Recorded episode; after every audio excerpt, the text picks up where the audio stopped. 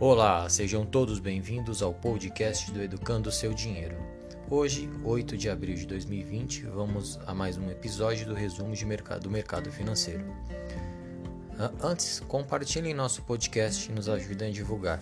Uh, compartilhem o nosso canal no Spotify, compartilhem uh, também com todos os teus amigos e, e, vamos fazer o nosso, nosso canal crescer.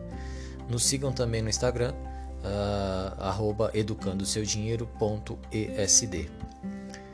Tendo dito, vamos aos principais drivers do mercado. Né? O mercado ainda uh, bem otimista desde segunda-feira por conta da queda da contaminação do Covid-19 que se deu na Ásia e na Europa. Né? Por hora, Estados Unidos e Brasil ainda vêm sofrendo com crescimento, tanto de infecção uh, quanto de morte, infelizmente. Né?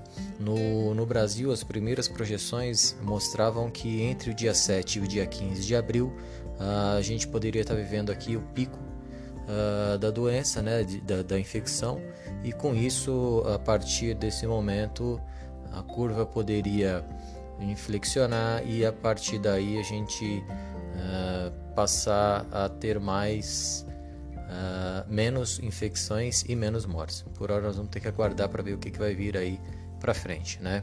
Hoje uh, no, no, mercado americano uh, um novo capítulo aí das eleições americanas foi dado, né? o, o pré-candidato Bernie Sanders ele acabou desistindo e com isso o candidato mais provável a disputar com Donald Trump deve ser mesmo o Joe, o Joe Biden. Né? Vamos Vamos aguardar aí para oficializar nos próximos dias.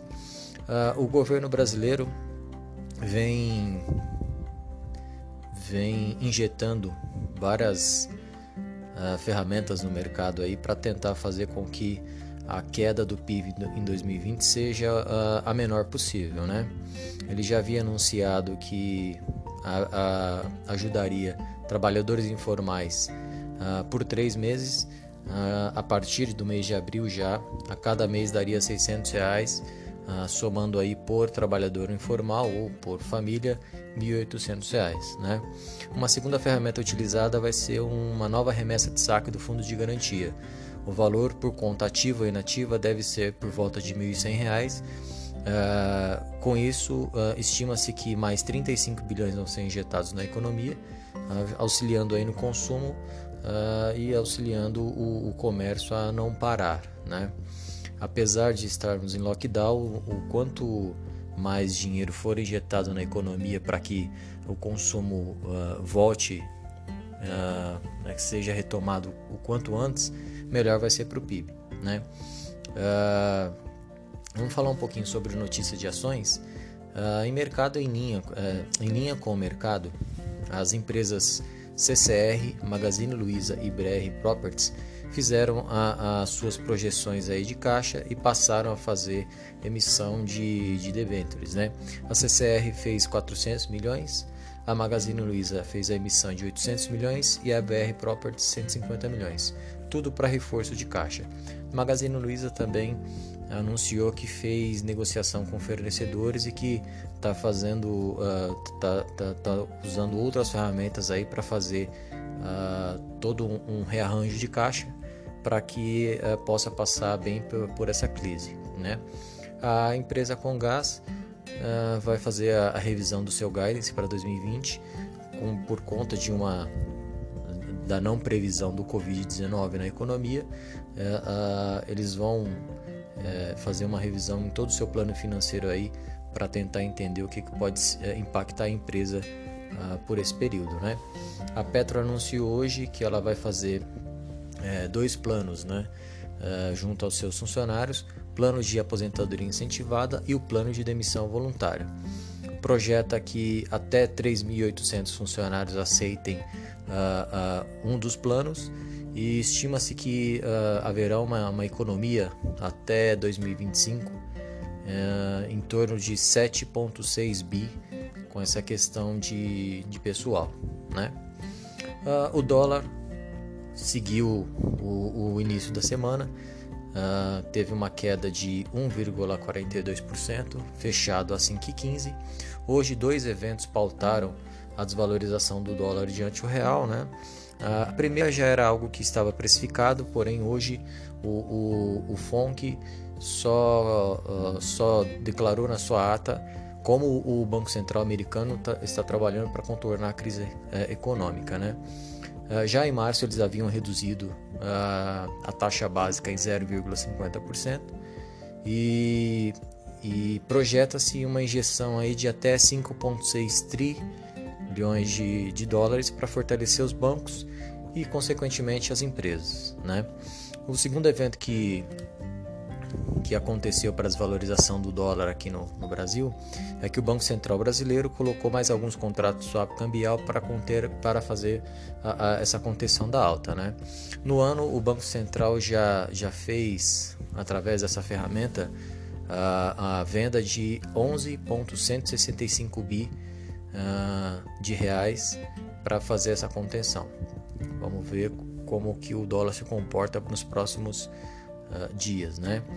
Uh, é, que essa semana não, não, não fique apenas numa, numa mera correção, que seja realmente é, é, um mercado mais otimista com bolsa e mais pessimista com dólar. O dólar vem pra, venha para patamares aceitáveis aí para ajudar a, a, a economia como um todo, né?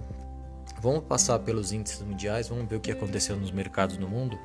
Xangai fechou com baixa de 0,19, né? Japão fechou com alta de 2,13. Na Europa, Alemanha fechou com baixa de 0,23, Londres baixa de 1,44, França com alta de 0,10, Espanha baixa de 0,72, Itália baixa de 0,18, Portugal alta de 0,05. Ou seja, um mercado bem neutro, né? Acho que o, o, o mercado brasileiro e o mercado americano eles estão mais otimistas por hora, né? Mercado americano, Nasdaq fechou com alta de 2,58, S&P fechou com alta de 3,41, Dow Jones fechou com alta de 3,44. Bastante força, a semana está tá sendo bem, é, é,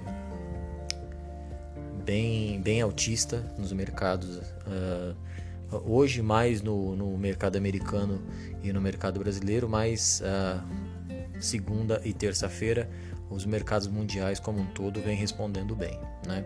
O nosso Ibovespa fechou com alta de 2,96 a 78.624 pontos, uh, bem, bem em linha aí com o mercado americano. Vamos dar uma, uma passada uh, nas maiores altas do Ibovespa. Né? As ações da Cielo fecharam com alta de 19,95 a Localiza com alta de 13,48, Via Varejo com alta de 13,12, Gol alta de 10,14 e Smile alta de 8,48. A principal ação de, de alta hoje que foi a Cielo, apesar dela ter subido 19,95%, talvez não sofra tanto com essa crise, né? É, talvez seja um mercado que não sofra tanto, mas é, a empresa vem sofrendo bem ah, na, no ano a queda já é de 40%, mesmo com essa alta de 19%. Então é uma empresa que está bem desvalorizada. A queridinha de, do mercado por, um, por, por, mais de anos aí uh, vem sofrendo bastante desde de a mudança do business. Né?